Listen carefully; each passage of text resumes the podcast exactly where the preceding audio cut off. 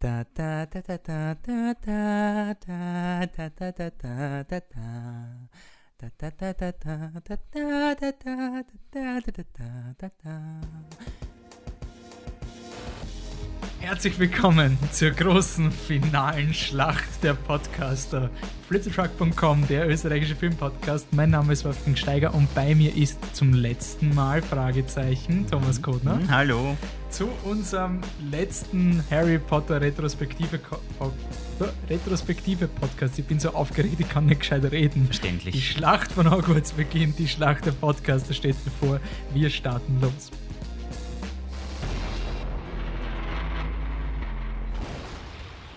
Ja, dieses Mal sind wir nicht live, das heißt, wir werden ein bisschen ungestresster sein, aber die Emotionen werden halt vielleicht ein bisschen mehr hochkommen. Oh ja. ähm, und wir haben letztes Mal bei unserem siebten Podcast in unserer, in unserer Lampenfieber-Panik von unserem Facebook Live Event ganz vergessen, welcher Haus wir sind. Ah, ja. Und ich bin Wolfgang Steiger, ich bin in einem Haus, das nicht in die Kerker von Grip von Hogwarts verbannt wird, wenn Voldemort vor der Tür steht. Ich bin nämlich ein Hufflepuff. Mm, ich bin Thomas Kodner und ich durfte gar nicht mitkämpfen, weil wir Slytherins sind einfach in den Kerker gesperrt worden, weil Pansy Parkinson schon wieder eine Bitch war. Also, ja.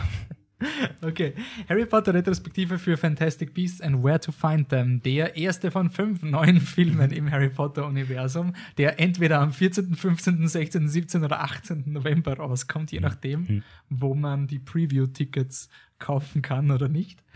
Ähm, ja, deswegen ist eine gute Ausrede, eine Retrospektive zu machen. Und bevor wir uns in Harry Potter stürzen, gibt es immer eine Fantastic Connection zwischen Fantastic Beasts und Harry Potter. Und deswegen haben wir uns gefragt, Harry Potter 8 läuft auf den Elder Wand hinaus, ein komplett ungerechtfertigtes Plot-Device, mit dem Harry das Böse Relativ, besiegt. ja. Was wird Newt Scamanders, dem Hauptdarsteller von Fantastic Beasts and Where to Find Them, sein Plot-Device sein? Und wie Wolfgang schon vorher im Gespräch gemeint hat, es wird wahrscheinlich irgendeine Kreatur sein, nicht? Also es wird eins von seinen tollen Fantastic Beasts sein. Pygmy Puff. Ja, zum Beispiel diese lustigen kleinen flauschigen Bällchen, die komplett unterschätzt werden und dann im Endeffekt aber Newt, weiß ich nicht, das Leben retten oder ermöglichen, Grindelwald zu besiegen oder wen auch immer, wer auch immer sein Feind sein wird. Irgendwas in der Richtung wahrscheinlich. Außer sie führen noch ein Special Object ein, mit dem keiner rechnen konnte, wie den Elder Wand. Kann natürlich auch sein. Es ist Dumbledores Bartschmuck, mit dem er, was weiß ich. We are pleased to inform you that you've been accepted at Hogwarts School of Witchcraft and Wizardry. Dann gibt es immer zum Start des neuen Schuljahres, obwohl es dieses Mal kein Schuljahr ist, es ist Schulhalbjahr, ja. Ähm, gibt es immer den Hogwarts Letter, wo Leute eingeladen werden, nach Hogwarts zu kommen. Wer ist dieses Halbjahr dabei? Äh, äh, ein paar, aber wir wählen jetzt nur ganz spezifische, nämlich Aberforth Dumbledore, gespielt von, sprechen du aus? Kieran Heinz. Kieran Heinz, ich hätte Siren Heinz gesagt, okay. Ähm, ja, war cool lustig, ich habe es heute erfahren, dass Siren Heinz bei Game of Thrones Mans Raider spielt. Wenn man es weiß, ist dann merkt man sofort. Ja. Das ist wirklich schlimm. Aber äh, äh, ein cooler Cast. Ich, ich hätte Everforth nicht vermisst im Film, aber so ist er wenigstens von einem lustigen Kerl gespielt und hat eine lustige Szene. Also ich finde nicht, dass man da falsch casten hätte können. Einfach ein Mann ja, mit einem silbernen Bart. Schaut euch. Schaut euch die Make-up-Videos an von dem Kieran Heinz, der schaut ja komplett anders aus. ist ja wirklich, da ist ja nichts von ihm selber an diesem Make-up. Also ich glaube, du hättest jeden Schauspieler ja. casten können ist dann doch irgendwie überraschend, weil es war der letzte große Neuzugang in Harry Potter und letztes Mal haben es Bill Nye und sowas genommen, dass nicht einen mehr In-Your-Face-Schauspieler mhm. gibt. Es hätte noch, ah, wie heißt der denn? Hugh Grant oder sowas, der hat irgendwie gefällt, oder? Das wäre Also vom britischen Schauspiellegenden, äh, wenn man das Love Actually-Titelbild ja. anschaut. Ja, na, aber das hätte ich cast. Also das hätte ich echt cast. Ja, aber Hugh Grant als, als Sleazy Prime Minister. Das wäre lustig gewesen. gewesen. Aber als Everforth hätte ich es cast. Stimmt, man kann ihn doch falsch casten. Haben wir Glück gehabt. Okay. Und dann zwei, die wir erwähnen. Wir müssen sie erwähnen. Das sind die junge Lily und der junge Snape in der Denkarium-Szene am Schluss, gespielt von Ellie Davy Alden und Benedict Clark als junger Snape, ja. Darf ich mich jetzt schon über die Augen aufregen? Ja, gerne. Lass dich jederzeit über die Augen aufregen. Es hat nämlich in Vorbereitung auf den Podcast habe ich mir so Making-ofs angeschaut und da ist es darum gegangen, dass der Daniel Radcliffe hat blaue Augen mhm. und sie haben ihm am Anfang Kontaktlinsen gegeben für grüne Augen, weil er ja grüne Augen hat. Und dann reden sie urstolz in dem Making-of. Ja, und dann haben wir gesagt, es ist nicht wichtig, welche Augenfarbe er hat, solange es die gleiche Augenfarbe wie Lily ist. Und es war irgendwie ein Making-of von Teil 6 oder Teil mhm. 5 oder so. Und das ist einfach so geil. Sie haben einen Job Es kommt dann wieder in unsere getreue Adaption, wo man aus dem Buch adaptiert und nicht überlegt, wie es in den Filmen ist, weil die Lilly hat halt grüne Augen. Es ist einfach so geil, dass einem das nicht auffällt. Es ist zu gut. Welche Ähm, Augenfarbe hat jetzt die junge Schauspielerin genau? Grün. Okay, eh grün. Okay. Sie hat die grünen Augen, weil es so im Buch steht, aber Daniel Radcliffe, also in der gleichen Vision, na, das Ah, ist die weh. Vision, und dann kommt vorher noch You have your mother's eyes und du siehst in Daniel Radcliffe seine blauen Augen. Und es ist einfach, yo, da hat wieder einmal geschnarcht bei einem überhaupt nicht Au wichtigen. weh. Ich weiß, Nerds regen sich oft über, über kleine Details auf, aber das ist schon. Da ist Rolling schuld dran, dass wir das kleine Detail für wichtig halten. Ähm, Mischief managed. okay, dann falten wir wieder die Karte des Rumtreibers auf. Jo. In der Mar bei der Marauders Map reden wir über den Franchise an sich. Warner Brothers hat mit Harry Potter einen Multifilm-Franchise ins Leben gerufen, der seinesgleichen sucht. Vielleicht Saw auf Platz 2, den habe ich schon lange nicht mehr erwähnt. ähm, und das Marvel Universe hat das jetzt auch quasi recht gut adaptiert. Aber für uns bleibt Harry Potter noch immer der Goldstandard von diesem riesigen Storytelling. Man bedenkt über zehn Jahre hinweg vier Regisseure, vier Komponisten, glaube ich sogar, wenn ich mir jetzt nicht irre. Ja, es sind vier Komponisten, zwei, zwei Drehbuchautoren und dass es dann doch auf irgendeine Weise konsistent ist, manchmal mehr, manchmal Ja. weniger, Ist ist, schon recht Leistung. beeindruckend. Und bei der Marauders Map reden wir darüber, was ist dieser Film repräsentativ für den ganzen Franchise. Und jetzt heißt es eigentlich nur Zielgerade. Alles gehört zusammen. All, was in Deathly Hallows 1 schon angekündigt worden Mhm. ist, kommt jetzt zusammen. Die finale Schlacht in Hogwarts, Cameo-Paraden, alle, jeder hat seinen Hero-Moment. Ja, Alle Plots, die offen sind, müssen geschlossen werden und so ein Finale gibt natürlich auch einen Ausblick auf was danach geschah. Darüber reden wir ungern, aber müssen wir auch früher oder später. Ähm, ja, also das, das alles macht dieser Film. Er, er versucht alle, alle roten Fäden zu einem großen roten Faden zu spinnen und tut er das? Ja, im Grunde tut er es doch. Ja. Das muss man ihm schon lassen. Alles, was die vorherigen Filme gegeben haben am Plot, kommen irgendwo hin. Mhm.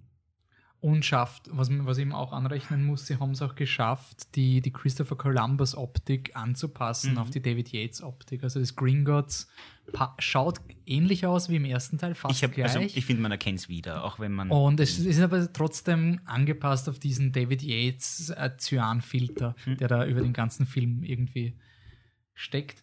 Ich finde es immer so lustig, dieser Cyanfilter ist nämlich so geil, weil selbst wenn sie irgendwie in Gringotts unten sind, wo alles Gold ist, machen sie danach den Lumos, damit alles in dem, in dem türkisen Licht irgendwie leuchtet.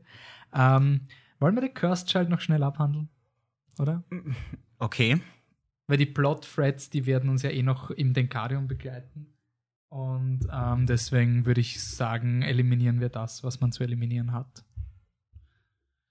Inwiefern? Na, einfach, weil da ja noch der, theoretisch das Fundament gelegt werden, könnt, gelegt werden könnte für einen zukünftigen Franchise durch die Ach so. letzte Szene, oder? Okay. Also Ja, natürlich wäre das möglich. Ähm, äh, angeblich eine Trilogie. was, Cursed Child? Ja. Oh Gott, das habe ich noch nicht mal gewusst. Wollen wir jetzt ernsthaft explizit über den Epilog und über Cursed Child reden? Ich habe gedacht, darüber reden wir nicht. aber Okay, darüber reden wir ganz kurz. Okay. Aus, außer es hat wirklich. Okay, wir reden in Fantastic Beasts dann drüber. Solltet ihr wirklich der Meinung sein, dass das redenswert ist. Entscheidet ihr. Ich glaube, wir alle halten was ziemlich ähnliches vom Epilog zumindest, also von diesen 19 Jahre später. Wen, wen interessiert, äh, falls es wen von euch interessiert, so ein äh, Epilog und Cursed Child Story Podcast, wir können ja noch einen machen, aber in Deathly Hallows haben wir genug Plot vor dem Ausblick auf die Zukunft, der wahrscheinlich besprochen gehört.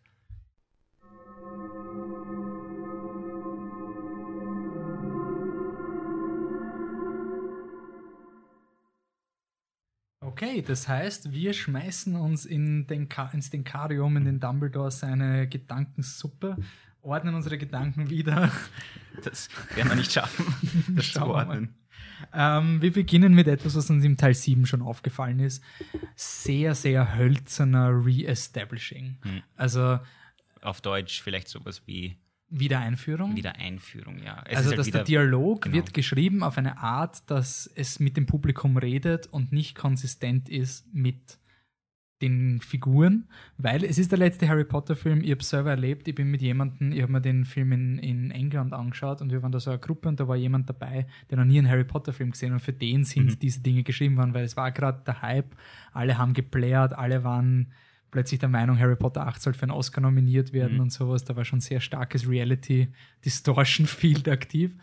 Und deswegen gibt es dann so einen wunderschönen Satz, hast du ihn aufgeschrieben? Ja, ich habe ihn Bitte aufgeschrieben. lese ihn vor, weil er ist Ähm, wunderschön. Ich weiß aber nicht, wo ich ihn aufgeschrieben habe, aber ich kann ihn aus Erinnerung ziemlich rezitieren. Harry sagt Ron und Hermione, ähm, dass er ich bin überzeugt davon, dass im Verlies ein Horcrux ist, ein Teil von Voldemorts Seele. Wenn wir den finden und zerstören, sind wir einen Schritt näher dran, Voldemort zu töten. Und das war halt, also das sagt Harry zu Ron und Hermione im Film. Wir haben gerade am Film mit ihnen verbracht, wo sie Horcruxes hatten. Ich glaube, Ron und Hermione wissen Bescheid, wobei bei Ron bin ich mir nie sicher. Aber zumindest bei Hermione, glaube ich, die hat eine Ahnung, was vor sich geht. Ähm, und das ist halt, man merkt halt, das ist für Zuschauer geschrieben vielleicht eine, eine, eine Wolfgangs Freundin hat nahegelegt, das liegt vielleicht an Daniels Acting, an seinem Schauspiel, dass es gar so hölzern wirkt, würde ich gar nicht ausschließen. Aber trotzdem, dass, dieses, dass dieser Satz überhaupt im Drehbuch ist, finde ich super. Na, es ist halt wirklich ein Satz, der reingeschrieben worden ist für die Zuschauer. Und wir haben mal drüber geredet, er könnte es ja einfach dem Bill und der Fleur sagen. Also er könnte sagen, er könnte sagen, hey Bill, du warst völlig wertlos im Vorfilm. Könntest du nicht den Orden des Phönix zusammentrommeln und wir müssen jetzt, na, aber der weiß noch nicht von Hogwarts. Und wenn er einfach nur gesagt hätte, hey Bill, ich meine, gut, das ist im Film wieder nie etabliert worden und wäre noch so ein Problem wie nur weil es ein Buch ist, aber Bill arbeitet ja für Gringotts. Und wenn es das im siebten Oh. Film etabliert hätten und im achten sagt Harry, Harry äh, Bill, du arbeitest für Gringotts, ich muss in Gringotts einbrechen. Harry, das geht nicht, das geht nicht. Warum ist es so wichtig? Bill, dort ist ein Horcrux. Und dann erklärt er halt, was ein Horcrux ist, meine Güte. Und Bill sagt trotzdem, ist unmöglich. Mhm. Wobei, was man sagen, was gut funktioniert als Wiedereinführungsdialog ist ähm, Griphook und äh, Harry, die über das Schwert von Gryffindor reden, was wichtig ist für den Film, die über die über eben Gringotts und sowas reden, das finde ich ganz cool. Ähm, wir haben im letzten Podcast, fällt mir gerade auf, wir haben gar nicht über Malfoy Männer geredet, oder? Das haben wir Stimmt. komplett außen vor Nein, gelassen, wir haben, wir haben gesagt, das Dobbys Ende ein bisschen. da ist Ende, stimmt, aber auch diese ganze Bellatrix-Sache und so, Ja. das finde ich eigentlich ziemlich cool und ziemlich düster. Ja, soll dark. halt erwähnt werden. Okay. Ähm, ist eh nicht so wichtig. Leider nicht. Und das führt uns nach Gringotts und auch wieder cool wie im erst, also wie in Film 6, Film 7 schon, dass man wieder zurückkommt und alles ist ein bisschen anders. Also die Winkelgasse ist jetzt komplett ausgestorben im Vergleich Mhm. zu Halbblutprinz. Die äh, Helena Bonham Carter spielt eine ziemlich coole Hermine, die eine Helena Bonham Carter spielt. Wobei Das- es wirkt zum, also zum ersten Mal, würde ich so sagen, dass Helena Bonham Carter ein bisschen overacted. Ich glaube, ich, sie hat zu viel Spaß gehabt dabei. Ja, ich ja. glaube, man merkt ja an, sie hat zu viel Spaß dabei. Das heißt, dass spielen. sie, wenn wir jetzt erst sagen, dass sie overacted, weil eigentlich ihre ganze Bellatrix ist ja hyper, hyper. Aber es war immer irgendwo glaubwürdig und da Ja. hört es einfach auf. Das, da hat sie zu viel Freude dran, Hermione zu spielen. Ähm, ich finde eine Sache an Gringotts, zwei Sachen an Gringotts super, aber wir müssen das ganz, ganz schlimme Ding gleich vorwegnehmen und das ist etwas, wo ich wirklich immer wieder überrascht bin, wenn man mit Leuten redet, die unhinterfragt das Buch so super finden. Mhm. Nämlich, dass Harry, Ron und Hermine einbrechen in Gringotts, dass diese ganzen Protection-Zauber immer nur so funktionieren, dass sie knapp entkommen, ist blöd, aber akzeptieren wir das mal, ist Ja. unnötig. Aber was richtig scheiße ist, dass sie den Imperiusfluch verwenden, Mhm. um dahin zu kommen. Und da macht der Film dann etwas, was ganz, ganz schlimm ist, nämlich, dass der, der Goblin grinst, wenn Mhm. er unter dem Imperiusfluch steht. Es taugt ihm, gedankenlos einfach kontrolliert zu werden von Mhm. außerhalb. Sie hätten doch, ich meine, ein Confundus-Charm oder sowas. Beispiel. Irgendetwas, was zwar, wo du dann, wenn du drüber nachdenkst, so, hey, ist das ja nicht das Gleiche? In meinen beiden Fällen zerstörst du jemanden, aber mein Gott, Confundus ist das gute Imperium. Vor allem, sie hatten Confundus im sechsten Film etabliert. Hermione benutzt ihn auf Comic McLaggen, damit er den Quaffel nicht fängt. Wenn sie einfach nur stimmt, den, stimmt. den Kobold dahin verwirren, dass er nicht checkt, dass das nicht die echte Bellatrix ist, hätte schon gereicht. Aber sie machen halt Mind Control und diese Mind Control taugt dem Kobold und führt zu seinem Tod. Also aber interessanterweise tötet Ron ihn. Ja, oder? ja. Also, äh, nachdem sie durch den äh, Thieves Downfall, weiß ich nicht, Diebesniedergang, was weiß ich, wie auf Deutsch heißt, nachdem sie durch den kutschiert werden, durch diesen Wasserfall, der alle Zauber von ihnen abwascht, ist auch der Imperio abgewaschen, was auch interessant ist. Liegt das daran, dass Harry nicht mehr konzentriert ist oder kann der tatsächlich unverzeihliche Flüche auch abwaschen? Finde ich cool. Auf jeden Fall, Ja, unverzeihlich ist er nicht unbrechbar. ja, stimmt. Also. Außer Avada Kedavra halt. Also hätte Snape sich duschen müssen und hätte dann den Dumbledore nicht umbringen Es hätten müssen. einfach nur alle regelmäßig duschen müssen. Jetzt wissen wir es endlich. Auf jeden Fall. Ähm, ist dann Bogrot, dieser Kobold, ich glaube, es ist Bogrot, äh, kurzzeitig wieder bei Niemand Sinnen, wird dich korrigieren, kurzzeitig wieder bei Sinnen Und Ron macht schnell Imperio, damit er ja wieder gehorcht. Also sie haben es so gedreht, dass extra nicht Harry der ist, der quasi direkt für den Tod dieses Kobolds verantwortlich ist, sondern Bogrod stand unter Rons Kontrolle, als der Drache Bogrod ähm, verbrannt hat. Also wirklich. Es ist moralisch furchtbar. Es ist, ich habe mir auch, wie ich es im Buch gelesen habe, habe ich mir gedacht, okay, das wird jetzt der Punkt. Das Mhm. wird der Punkt von Harry Potter 8 oder 7 zu diesem Zeitpunkt, dass quasi der Held zu weit geht. Ja. Aber die Rowling hat das dann noch gemacht, dass er noch, danach noch einen Cruciatus-Fluch vor der McGonagall macht. Das haben sie so. uns im Film glücklicherweise erspart. Das war- das war- die Reaktionen beide mal. Im Film ist ja Rons Reaktion auf das Verbrennen von Bogrod, well, that was unfortunate. Und dann geht's weiter. Und im Buch ist die Reaktion von McGonagall auf Harrys Cruciatus-Fluch. Das war sehr ritterlich von Ihnen, Harry Potter. Dankeschön. Ja. Also oh insgesamt ein bisschen verstörend. Im Film leider nicht weniger als im Buch. Aber Was- wenigstens haben sie den Cruciatus wegla Crucius weglassen. Was man wirklich sagen muss, das ist Gringotts aber super. Mir gefällt Gringotts so Ja, die sehr in dem Film. Ähm, auch eben, wir haben es, glaube ich, im Vorfilm, im Vorpodcast schon diskutiert. Ich habe manchmal bei diesen Filmen weniger Probleme als im Buch, weil es einfach visuell du Dinge, du hast eine andere Sprache. Und wenn du dann nach Gringotts fährst und du fährst auf diesem Achterbahn-Ding und fliegst dann knapp runter und Damit haltest die am Boden Videospiele lustig und so. werden, damit es was für die Es Videospiele macht irgendwie haben. Sinn, dass, dass dieses Ding halt da ist und du hast immer in den Filmen eine Weite, die ich in meiner Vorstellung nie gehabt habe. Für mich ist es so, sie plumpsen da runter und da genau da ist ein Drache irgendwie und es ist im Film auch schon ein bisschen convenient, aber sie gehen ein bisschen und so. Und dann ist da ein Drache und mit dem entkommen sie zufällig. Und im Film ist es so richtig geil gemacht, weil der Drache ganz langsam klettert und so. Und du kriegst halt wirklich mit, wie mächtig dieser Drache ist. Davor noch dieser Gemini Curse, den sie zum Verdoppeln haben. Den finde ich auch cool gemacht, dass sie da ertrinken und gleichzeitig zum Horcrux hinkommen und so. Ähm, also mir gefällt diese ganze Gringotts-Sequenz eigentlich sehr gut, abgesehen von dem Goblin, der stirbt. Von dieser Kleinigkeit. Ja, das ist halt blöd. Ja, unfortunate, wie Ron sagt. Aber Ja, was ich super finde, es ist, ich mein, na, das machen wir dann im Creature-Feature. Ich finde den Drachen einfach so super. ja die sind das Und gut. das finde ich eigentlich sehr interessant von der J.K. Rowling, dass sie gesagt hat, dass dieser Drache, und das habe ich irgendwie nie so checkt, dass dieser Drache einfach zeigen soll, dass Magie nicht die Probleme der Menschen heilt. Also sie, sie will zeigen durch diesen Drachen, der halt in den Kämmern eingesperrt wird, dass auch in der Zaubererwelt eine Ungerechtigkeit herrscht, die nicht durch Magie aus der Welt geschaffen wird. Und das finde ich einen sehr, sehr interessanten Zugang, den eigentlich jede gute Fantasy-Geschichte hat. Also in Fantasy sollte die Magie ja nie die menschlichen Makel beseitigen. Mhm. Und einen Drachen einsperren und misshandeln ist halt dann auch eine dunkle Seite von der Magie, die, ich mein, man kann drüber reden, es ist wieder Ja, Kobold-Rassismus. das machen die Kobolden. Aber man muss es trotzdem sagen, die Zauberer sanktionieren es. Ja. Es ist wie Azkaban. Sie verwenden es einfach, weil es funktioniert. Und das ist, finde ich, schon eine sehr interessante Message, die ich sehr cool finde. Ähm, jetzt kommt etwas, was ich oft geteasert habe und immer vergessen habe.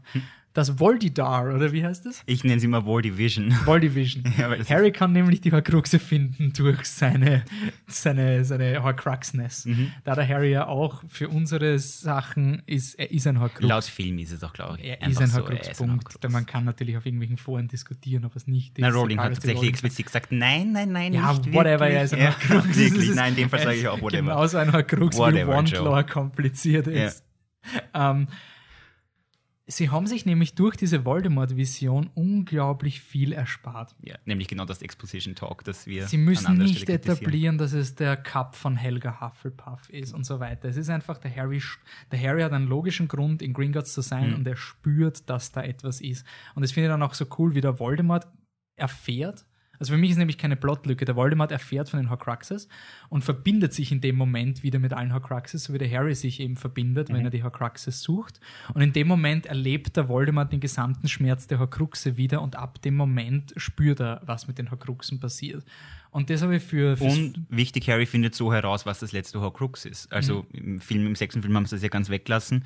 Damit konnte er nicht wissen, dass im es dieses Buch Diadem gibt. denkt Voldemort auch dran, oder? Dass es in Hogwarts ist, genau. Dass in Harry sucht ist, schon explizit, was von Ravenclaw. Und das haben sie sich alles erspart, weil einfach Voldemort dann an Ravenclaw denkt und an Hogwarts und damit weiß Harry, was mit Ravenclaw und Hogwarts. Ja. Fertig. Und das finde ich einfach total cool und was mir taugt, das macht den Voldemort irgendwie gefährlicher. Also es macht den Voldemort mit diesem permanenten Horcrux zerstören, ist es halt wirklich so, dass der Voldemort immer batshit crazy wird und einfach nimmer dieser ruhige Voldemort aus Film 7 ist, sondern einfach wirklich dieses verwundete Tier. In irgendeiner Review habe ich das so gelesen, das habe ich so geil gefunden. Ralph Fiennes wirkt wie so ein vollgekokster Rockstar, der schon äh, weit nach seiner hohen, großen Zeit ist. Er hat schon alle Fans verloren. Nur die Helena Bonham Carter ist ein einziger Groupie, der irgendwie noch daran festhält, dass er cool ist. Und das finde ich wirklich cool. Also das taugt mir total an dem Film, dieses, diese Bedrohung durch Voldemort, dass da die, die Horcrux-Hand irgendwie besser gemacht wird und ihn bedrohlicher macht. Und alleine wie er die, die Kobolde exekutiert, ist schon ziemlich hardcore. So, und jetzt kommt das, was ich immer geteasert habe, immer vergessen habe, nämlich Harrys Zucken. Das ist etwas, wo der Film etwas Cooles gemacht hat und sich über die Bücher hinweg gesetzt hat, weil sie schon gewusst haben, was der Twist sein wird. Im sechsten Teil, wie, die, wie der Dumbledore nämlich von Horcruxen redet, sagt er, they leave traces oder irgendwie so. Also they leave, dann ganz kurze Pause, weil der Harry den Ring berührt. Der, der Ring dreht sich und dann zuckt der Harry so zur Seite mit dem Kopf. Und das hat der Harry im fünften Film immer gemacht, wenn Voldemort von ihm Besitz ergreift. Und das haben sie halt machen können, weil sie schon wissen, worauf es hinausläuft. Und das ist für mich halt wirklich etwas, wo die Harry Potter-Reihe sich als Filme irgendwie ein bisschen gefunden haben und was jetzt in diesem Film weiterführen. Und auch begonnen haben, sich zu emanzipieren, einfach dem Buch gegenüber. Und äh, was noch schön war an diesem Zucken, also was du jetzt, glaube ich, nicht explizit gesagt hast, ist, weil es einfach visuell war, weil sie die Tatsache genutzt haben, dass sie ein Film sind, dass sie das Medium Film sind. Ähm, das kann man ihnen vielleicht vorwerfen, dass sie das vergessen haben in den ersten paar Verfilmungen, dass sie ja uns visuell präsentieren können, was sie uns für eine Story mitteilen wollen. Und das ist halt ein hervorragendes Beispiel dafür, wie man das am besten angeht. man muss jetzt schon sagen, ich meine, der Quaron wird immer gelobt für seine visuellen und ich bin schon der Meinung, vom künstlerisch Wertvollen ist der Quaron der beste Regisseur der Harry Potter-Reihe. Ich finde aber trotzdem, was der David Yates gebracht hat, ist eben, dass er es geschafft hat, die Bildsprache zu vereinen mit einem Respekt für die Harry Potter Bücher.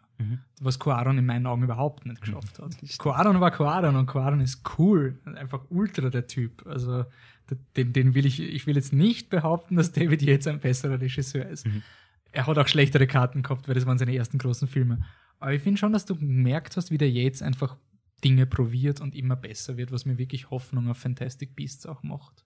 Also ich bin jetzt nicht in diesem Camp, die sagen, oh, der Yates war dieser uninspirierte Regisseur, der immer das Gleiche gemacht hat. Hat das wer behauptet, Ich- das Leute? Er hat einen schlechten Ruf gehabt. Also Okay, wie der. Yates wieder gecast, also wieder genommen worden ist für, für Fantastic Beasts, haben alle gesagt, ah, das ist die safe Wahl, die wollen, dass wieder so ausschaut wie Harry Potter und der wird nichts Besonderes Mhm. machen. Natürlich soll der Quaron Regie führen. Der soll für allem Regie führen, aber der Quaron hat bis jetzt drei Filme gemacht in seinem ganzen Leben. Also ich glaube nicht, dass der für einen Fünf-Film-Franchise ist. Also für mich ist das auch irgendwie so, ist bei Deathly Hallows 1 und 2 auch so dieser, trotz aller Fehlers merkst du, dass der Yates irgendwie mehr machen will und irgendwie begeistert von der Geschichte ist und sich überlegt, wie die Geschichte als Film funktionieren kann. Ähm, Volivision haben wir etabliert und jetzt sind wir eigentlich eh schon über die Volivision, kommen wir direkt nach Hogwarts, oder? Können wir direkt hingehen von mir aus? Oder ist vorher noch was Wichtiges? Green Gods ja, haben wir abgehandelt. Green Gods ist fertig. Naja, äh, wie wir nach Hogwarts kommen, ist interessant, eben über Aberforth. Da könnten wir vielleicht kurz drüber reden, dass es sehr gut für den Film ist, dass sie Dumbledores Geschichte ein bisschen reduziert haben. Also Dumbledores Hintergrundgeschichte war im Buch schon ein bisschen langweilig. Ich finde einfach das Problem mit Dumbledores Hintergrundgeschichte, ich habe, boah, das war echt schlimm. Das war der erste Moment, wo ich ein bisschen so gezweifelt habe Mhm. am besten siebten Buch. Also war die klar, du kriegst das letzte Harry Potter Buch. Du gehst mal davon aus, das ist das Beste ever. Ja, das ist ja, das letzte, leider. warum nicht? ähm, du hast eine andere Geschichte gehabt, weil du hast es schon als Fanfiction vorgelesen gehabt. Quasi als ge also die geleakte Version, wo alle gesagt haben, das kann, wie können die Leute glauben, dass das echt ist? Das ist ja lächerlich. Und dann habe ich das Buch in die Hand genommen und das war einfach das Gleiche. Oder? Aber das ist eine ehrliche Kritik. Und wie ich das Buch aufgemacht habe, und dann fängt es mal an mit 50 Seiten Tagespropheten Copy-paste. Einfach ja. wirklich so, das hat die Rowling irgendwann mal geschrieben und schmeißt es rein. Und deswegen finde ich den Satz so toll. I don't care what happened between you and your brother. Ja, das war schön. Das ist einfach so ein Danke. Und es ist aber trotzdem genug da, dass du sagst, es macht für den Film Sinn. Also ich finde, sie haben nicht so viel geschnitten, dass du sagst, der Aberforth ist nur mehr da, weil er so ein, so ein Blinddarm-Überbleibsel ist Mhm. von dieser Storyline, sondern es ist einfach, das hat der, der Kieran Heinz hat das gesagt, das ist dieser letzte Moment des Zweifelns. Mhm. Wenn dem Held wird noch einmal gesagt, hey, du musst nicht der Held sein. Und Mhm. auch ein bisschen die Harry Potter Message. Nur weil Leute verzweifelt sind, heißt das nicht, dass sie aufgeben. Das finde ich auch cool. Taugt mir sehr. Ich bin immer so ein Sacker, das ist ein bisschen so der Herr der Ringe-Mensch in mir. Speaking of Herr der Ringe, die Schlacht von Helms Klamm, äh, Hogwarts. Ja, die Schlacht von Hogwarts, äh, visuell schön, glaube ich, da sind wir uns einig. Ähm, äh, mein Zweifel beim, als ich gehört habe, dass der Film auf zwei Teile gesplittet wird, also das Buch auf zwei Teile, habe ich mir Sorgen gemacht, dass sie für den achten Film nur noch die Schlacht übrig lassen. Als ich dann den siebten Film gesehen habe und gewusst habe, sie lassen für den achten Film nur noch die Schlacht über, habe ich mir Sorgen gemacht, dass es möglicherweise eine zwei Stunden Schlacht wird und ähm, Plot darunter leidet, der weniger Plot, der vorhanden ist noch als ich dann den Film gesehen habe, war ich genau der Meinung. Also ich finde, der Film leidet darunter, dass er nur eine Schlacht ist, weil die Schlacht einfach nicht so wahnsinnig toll ist. Und noch schlimmer ist, die Handlungsstränge, die sie einbinden. Du wirst noch darüber reden, dass sie das gut machen, dass sie Schlacht und Handlung und Charakterentwicklung kombinieren. Ja, mag sein. Aber wenn die Handlung und die Charaktere, die Figuren, die da präsentiert werden, so zu wünschen übrig lassen, dann bringt alles gute Vereinen nichts. Dann äh, sitzt man trotzdem mit einem Kohu da am Schluss und das tun wir. Aber red vorher kurz positiv drüber, über die schöne Schlacht. also die schöne Schlacht, die ich sehr toll finde. Erstens mal, wir haben eh schon gesagt, wir sind der Meinung, es hätte ein Film gereicht. Ja. Wenn es sein muss. Ja. Ähm, ich finde trotzdem, dass der Film einfach trotzdem sehr angenehm zu schauen ist und er mir wirklich Spaß macht, weil er nicht den Fehler macht, den zum Beispiel Hobbit 3 gemacht hat, dass es nur Schlacht ist. Du hast einfach Kampfsequenzen, aber dazwischen sind immer Figurenentwicklungen. Also eben das mit den Horcrux-Jagden, der Voldemort wird immer verrückter, der Harry findet das über Snape heraus, das, das ist der ultra emotionale Moment eigentlich, dieser Snape-Reveal in der gesamten Geschichte. Du hast die Harry muss sich jetzt opfern Geschichte und so, also es ist nicht nur Schlacht, die Schlacht sind eigentlich netto extrem kurz, aber das, was die Schlacht macht, finde ich einfach wirklich vom Bild-Storytelling so viel Millionen mal besser als eben diese Hobbit-Schlachten oder eben auch wie Rowling kläglich gescheitert Ja. ist. Also eben du hast eine Underdog-Geschichte, du weißt, holy shit, du siehst ja die Todesser, bist narrisch, wie kann Hogwarts dagegen aushalten? Dann kommen eben die Statuen, die aufmarschieren, der, der Schutzschild.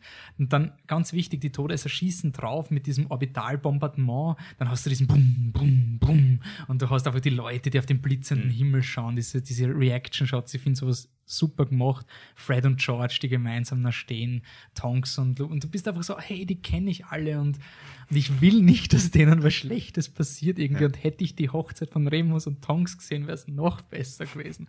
Und dann kommt eben der Moment, wo der Voldemort halt voll den Schild wegblastet. Und das finde ich einfach, das hat dem Buch gefehlt, dass es einen Moment gibt, wo der Voldemort wieder mal zeigt, warum er der Voldemort ist. Also 300 Todesser schießen auf diesen Schild und sie können ihn nicht durchbrechen. Voldemort macht einmal, weil er gerade batshit crazy ist und dann denkst du wieder, wow, okay, holy shit, deswegen ist er der Bösewicht. Mhm. Jetzt habe ich wieder Angst vor ihm. Und auch so Dinge, wo irgendjemand dem Voldemort widerspricht, wie er gerade so fragil ist und er tötet ihn einfach, weil er schon so verrückt ist. Und ähm, ja, also für mich ist in der Schlacht, also was auch wichtig ist, ist sehr viel Geografie. Du weißt immer, wie ist, wie ist das Power-Level. Ist Hogwarts gerade am Verlieren oder nicht? Mhm. Haben sie einen Vorteil, haben sie es nicht? Das schafft Hobbit 3 gar nicht. Und das macht dieser Film toll. Und ähm, deswegen macht er mir beim Schauen einfach Spaß, weil es eine ganz klassische Underdog-Geschichte ist und eben für mich, für dich vielleicht nicht, genug emotionale Momente dazwischen ist. Es gibt diesen Moment mit der Luna und mit Harry, den ich so toll ist finde, lustig, ja. wo der Harry einfach so herumrennt und die Luna hat die Antwort so, Harry Potter, will you listen to me? Und dann auch diese Szene mit der Rowena Ravenclaw. Helena. Helena. Rowena war die Mutter, gell? Ja. Dieser Geist, wo der Harry wieder mal er- erinnert wird, dass es den Tom Riddle gab und dass er irgendwie ein bisschen ähnlich ist und so. Da, da läuft läuft mir immer die Ganselhaut drüber. Mhm. Auch wenn es ein bisschen Standard ist, auch wenn ich weiß, dass der Harry jetzt eh nicht der Böse sein wird, aber es erinnert dich trotzdem wieder an dieses, das Böse ist manchmal genauso wie das Gute und äh, warum soll die Rowena, sie hat ihm schon einmal vertraut irgendwie auf eine Art. Helena. Helena. Und das ist irgendwie tragisch, irgendwie auf eine Art. Und das hat mir sehr gefallen. Und ich mag den Snape-Moment, aber den. Ah ja, Helena Ravenclaw ist ja auch noch ein neuer Charakter, den wir, der jetzt in Hogwarts endlich sein darf, nachdem er schon immer dort war. Beim Hogwarts Letter hätten wir sie erwähnen können. Neue. Figur, ja. Was ich aber auch sagen muss, was besser funktioniert, als ich geglaubt hätte, es wäre natürlich schön gewesen, wenn es sowas, man, es wäre scheiße gewesen, aber angenommen, der fast lo- kopflose Nick wäre Ja. ein Ravenclaw, angenommen. Dann wäre das urgeil gewesen, oder? Dann wäre das so ein, hey, wir müssen, also ich finde, es funktioniert im Film noch immer, weil die Luna sagt, we have to talk to somebody who's dead. Das ist so, hey Luna, du bist intelligent, danke, dass du nicht so deppert bist wie Harry. Mhm. Und das finde ich irgendwie cool. Und das funktioniert deswegen, du weißt, es gibt Geister und dann gibt es halt auch die, die Helena. Helena Ravenclaw. Es ist halt im Film nicht gesagt worden, dass es wirklich dezidiert Hausgeister gibt, oder? Oder sagt Nick, ich bin der Hausgeist von Gryffindor ganz zu Ich Beginn? weiß nicht, aber ist sie ein Haus? Es wird im Film der Hausgeist gesagt? von- nein, eben wird's nicht, gesagt. Ich glaube, sie reden einfach mit einem Geist von Ravenclaw. Und das ist zufällig Rowinas Tochter? Naja, ist, sie ist halt in Hogwarts, mein Gott. Also, ich finde, es hatscht, aber ich finde, es geht. Also, du akzeptierst, dass es in Hogwarts tausende Geister gibt Mhm. und dann gibt es halt eine Ravenclaw, die man fragen kann. Okay. Aber es wäre natürlich jetzt in Retrospektive, das wäre dann eher Marauders Map gewesen, hätte dieser Geist im allerersten Teil nur vorbeigehen müssen oder im dritten Film. Und dann wäre es richtig Offiziell geht sie vorbei. Es gibt eine Szene, wo eine Grey Lady vorbeigeht, ein Geist. Ist es Aber im zweiten Teil, wo der Harry glaub, das, das Diary Film. aufmacht? Ich glaube, im zweiten Film, ja, kann sein. Ja. Auf jeden das Fall. ist halt schade, weil es halt visuell anders ist. Und ich finde es zum Beispiel auch cool, dass sie die Rowena Ravenclaw nicht geisterhaft gemacht haben, damit mehr Emotion rüberkommt. Also sie ist jetzt nicht so diese leuchtende Geistapparatur, sondern sie ist wirklich grey Mhm. und sie schaut fast aus wie ein Mensch und ich finde, sie ist urcreepy. ja, sie das ist, so gruselig. creepy. Also dieser eine Shot, wo sie den Korridor entlang geht und du siehst nur ihren, ihren, ihren, ihren Hinterkopf. Das ist der klassische Monster-Shot. Wenn der Harry jetzt hingeht, dann dreht sie sich um und so. Ich finde das so cool. Also, Hat mir Okay. das so taugt, dass sie so ist. Aber ja. Genug Lob. Genug Lob, meiner Meinung nach auch genug Lob. Ich meine, ich muss jetzt kurz an der Stelle festhalten, ich stimme dem Wolfgang ja zu, ich stimme dir zu, dass das Ganze visuell wirklich schön umgesetzt ist und dass sie vor allem das Beste gemacht haben, was man mit dem Ausgangsmaterial anfangen kann. Also vielleicht nicht das Beste, ich bin immer noch der Meinung, viel besser wäre ein Film gewesen, der Ja. das Ganze versucht irgendwie umzusetzen in Oder- eine stringente Story. Oder Half-Blood Prince und Deathly Hallows zusammenlegen. Ja, stimmt. dass man wirklich schon ab dem sechsten Film sagt, in Half-Blood Prince wird das Locket zerstört Mhm. und der Dumbledore getötet. Ja. Und so weiter. Und der nächste Film beginnt gleich mit Ministeriumsübernahme. Also, dass man da gar so nicht cool noch ist. Hochzeit oder so einen Scheißdreck Ja, macht. Ähm, ja, sicher wäre es besser. Aber das, wenn das Ausgangsmaterial schon, gerade in dem Film, gerade weil diese beiden Filme 7 und 8 so viel auf ihre Vorgänger in Wirklichkeit einfach scheißen und sagen, wir verfilmen das Buch 7, der Zweiwegspiegel, den es einfach plötzlich einführen. Diese ganzen Charakterfiguren, die es extra aufbringen, obwohl sie genauso gut durch bereits bekannte Gesichter ersetzt werden könnten, fühle ich mich gerechtfertigt, wenn ich sage, ich betrachte diesen Film durch die Buchlinse und sage nicht nur, erstens, wie ist der Film im Vergleich zum Buch, weil dann schneidet der Film gut ab, sondern sag auch, macht die Story überhaupt Sinn? Und hinterfragt den Film so, als wäre er das Buch. Und die Story macht keinen Sinn. Also die Elderstab-Problematik, über die wir sicher noch diskutieren werden, ist relativ sinnlos. Die Snape-Geschichte, du sagst, du magst sie, du findest sie, du findest das Snape, die Snape-Enthüllung gut. Die, die Tatsache, Ich finde auch zum Beispiel, dass der Snape-Reveal im Film so viel besser ist, weil du im Film, Zeitargument, du hast nie so viel Zeit über Snape nachzudenken. Mhm. Und deswegen kommt es aus dem Nichts so einfach, hey, da ist mehr. Also du, du erwartest, dadurch, dass die Filme nie diese Tiefe gehabt haben, Mhm. ist eine plötzliche Tiefe bei einer Figur plötzlich so richtig, wow, da war mehr in dieser Geschichte, als ich geglaubt habe, im Vergleich zu den Büchern, wo du, wo du bist schon verhätschelt bei den Büchern. Mhm. Weil jeder hat eine Hintergrundgeschichte und du kannst die ganze, du, du hast so viel Hintergrundgeschichte, dass du die Biografie von Dumbledore nicht hören willst. und deswegen ist halt, ja, mein Gott, dann war er halt ein Lieber. Es ist halt eine weitere Hintergrundgeschichte, die aber nicht einmal annähernd so interessant ist wie die Sirius Black-Geschichte. Mhm. Und im Vergleich bei den Filmen war es eher immer so, ja, Sirius Black war eh mein Lieber, wir haben glaubt, er ist ein Böser. Das war die Komplexität von Gefangenen von Azkaban. Mhm. Und das ist richtig etwas, wo über die Filme hinweg Snape plötzlich mehr Tiefe bekommt über die Filme, Mhm. die er in den Büchern in meinen Augen schon gehabt hat. Ich finde, in den Büchern hat Snape so viel Screentime gehabt Mhm. und du hast schon gewusst, wie er zum, zum seinem Vater vom, vom Harry steht und so, dass jetzt nicht so viel mehr Tiefe war. Aber für Filme relativ, auch für langfristiges Storytelling, finde ich den Snape-Twist super schön. Also auch über die ganze Serie hinweg. Und was die Betty eben angemerkt hat, dass Snape als drangsalierender Lehrer, Snape ist in den Filmen nicht so böse wie in den Büchern. Das stimmt. Und deswegen ist es für mich eher akzeptierbar, dass er ein guter ist. Ich finde es noch immer, und das ist eine persönliche Geschichte von mir auch, ich finde es furchtbar, dass Snape, dass das toll ist, dass Snape in Lily verliebt ist. 20 Jahre später. 20 Jahre später. Und Ich- deswegen ich- alles macht, was er macht. Und das ist halt dieses Always. Das ist für mich das eines der furchtbarsten Harry Potter Grauslich. Zitate. Ich hasse das, man bei den ganzen Fans so, oh, es ist so traurig, always, Rufzeichen, oh, es ist so traurig. Mhm. Ich finde, das ist unreflektiert, weil diesen Menschen, das ist ein Creep. Und ich finde es auch von der, na, ich will nicht, ich will nicht Slut-Shaming machen. Ich würde jetzt nicht der Lily die Schuld geben für Snapes Idiotin. Ähm, Snape hat sich selber entschieden, aber ich war halt selber oft in so einer Situation ich fühle da irgendwie mit Snape auf eine Art mit, dass er da nie rauskommt. Aber andererseits, man kann rauskommen und 20 Jahre sind doch eine lange Zeit. Ja. Und man tut, man, er tut ja alles, um Harry zu beschützen. Ähm, Finde ich schön und gut. Als Dumbledore dann sagt, der Harry muss übrigens sterben, macht er das aber genauso, um plötzlich Voldemort zu besiegen, obwohl er sich geschworen hat, er muss Harry Mhm. beschützen. Also es ist, Ja, aber ich finde, das zeigt halt auch irgendwie, was der Snape auch für ein Opfer bringt, oder? Ich meine, es ist jetzt schon hart, aber was ich zum Beispiel mag, wo der Film so viel besser ist als die Bücher, ist dieser Moment, wo der Snape ins oh, die Kanzel hat, auch wenn man davon redet, wo der Snape ins Zimmer von den Potters geht und dann die Lily umarmt. Ich finde Szene, sie ist melodramatisch und alles, aber ich finde sie so schön und traurig, weil vor allem, weil es konterkariert wird mit diesem James Potter never do well und du siehst den Leichnam und es ist zwar in den Filmen nie etabliert worden, aber wenn du das so kontrastiert siehst, dann denkst du, er kann nicht sein ganzes Leben so gedacht haben, wenn er dann den toten James Potter sieht und Mhm. sowas. Ähm, also ich finde dieser Reveal auch mit der Musik von Ah, scheiße, ich hab seinen Namen vergessen. Hooper. Vorname weiß ich nicht mehr von Teil 6. Das ist Mhm. ja Dumbledores Farewell, was nochmal gespielt wird. Ich finde die Szene spitze. Mr. Potter. Also, wir gehen da fließend ins Heart of it all, schätze ich mal. offenbar. Ich muss auch noch dazu sagen, vielleicht, ich gebe zu, einer der Gründe, warum ich das Ganze so furchtbar fand, ist ja der, weil ich schon bei den Büchern ein Hardcore-Fan war, logischerweise.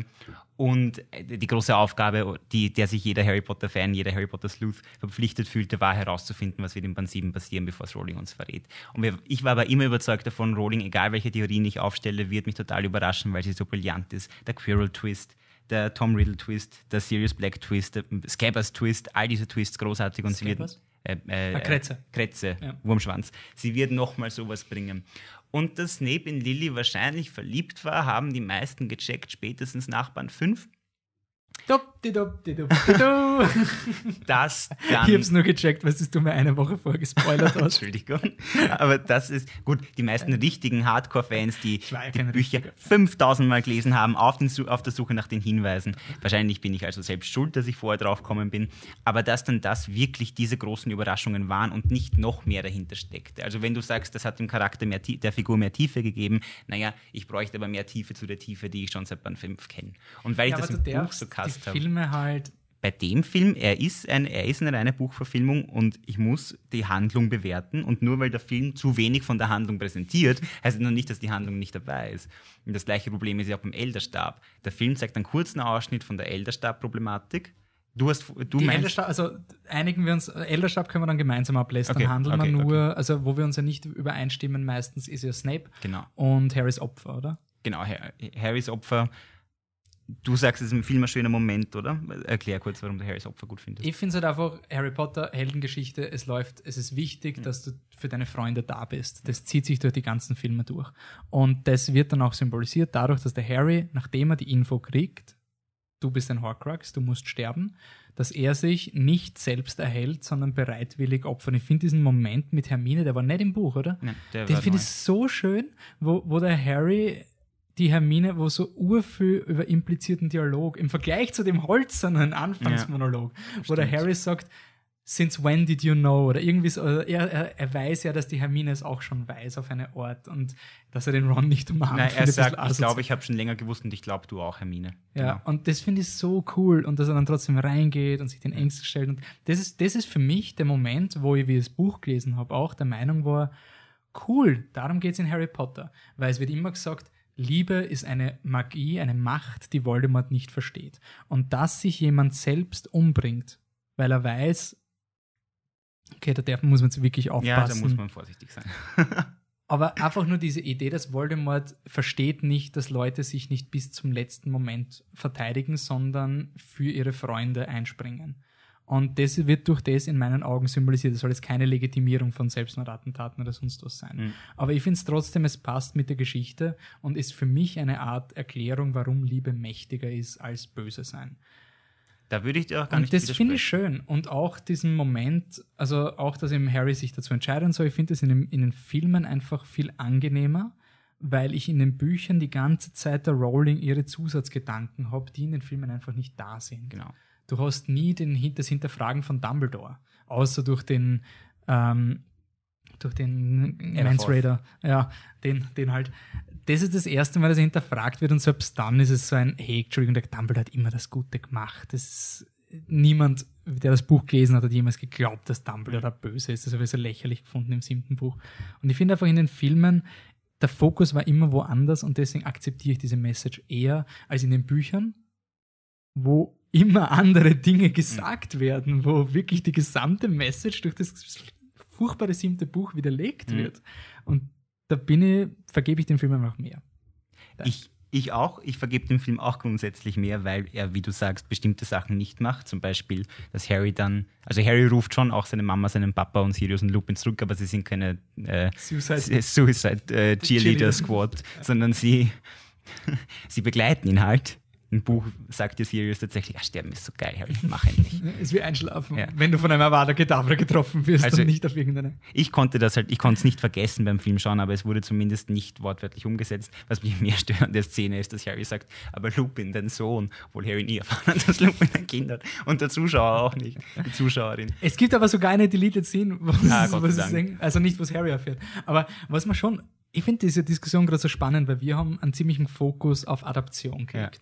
Und ich bin jetzt ein bisschen ein Heuchler in meiner, Adap meiner, meiner Argumentation, weil ich argumentiere über Adaption durch Fehler. Mhm. Also ich argumentiere, dass die Harry Potter Filmserie funktioniert, weil sie öfter Scheiße gebaut haben Mhm. und deswegen Dinge unter den Tisch gefallen sind. Also ich bin mir da schon bewusst, dass hätten sie alles von Anfang an gewusst, hätten sie wahrscheinlich genauso eine furchtbare Message gemacht Mhm. wie, wie das Buch. Das war wirklich, also das ist eigentlich gar kein Lob für einen Film, eher eine Erklärung, warum ich den Film angenehm finde. Mhm. Weil es war nicht durch Kompetenz, dass diese Thematiken, dass der Snape so gut wegkommt. Mhm. Hätten sie mehr Zeit gehabt, hätten sie trotzdem den Snape als drangsalierenden Lehrer dargestellt. Und man kann in den Raum werfen, wenn Snape so nett ist, warum hat Neville ihn als Irrwicht? Ja. Und was noch, ich glaube auch, dass man dem Film deshalb leichter verzeiht, weil es eben, wie du sagst, man hat nicht so viel Zeit, man schaut zweieinhalb Stunden und dann ist der Film vorbei und man muss halt das von der Handlung, was man mitkriegt, weiß man zu schätzen oder auch nicht, wenn es halbwegs Sinn ergibt. Aber bei Harrys Opfer gibt es zum Beispiel keinen Sinn, warum er überlebt. Das ergibt schon im Buch nur halbwegs Sinn. Ja. Im Film ist es sehr fragwürdig. Naja, er ist der Meister des Todes, oder? Könnte man im Film so, nein, kann man nicht. Er hat ja den, man Er erfährt, er hat den Elder. Ja, er hat in dem Moment tatsächlich das ist ja die. Erklärung, oder? Okay. Nein, im Buch nicht. Im Film schon. Ah ja, das ist der Scheiß mit dem Blut, gell? Genau, weil Voldemort Harrys Blut benutzt hat, äh, ist Harry an Voldemort gebunden. Ich will nicht zu viel darüber reden, das ergibt wirklich überhaupt keinen Aber Sinn. zum, das ist auch wieder fällt in die Kategorie unabsichtliche Adaption.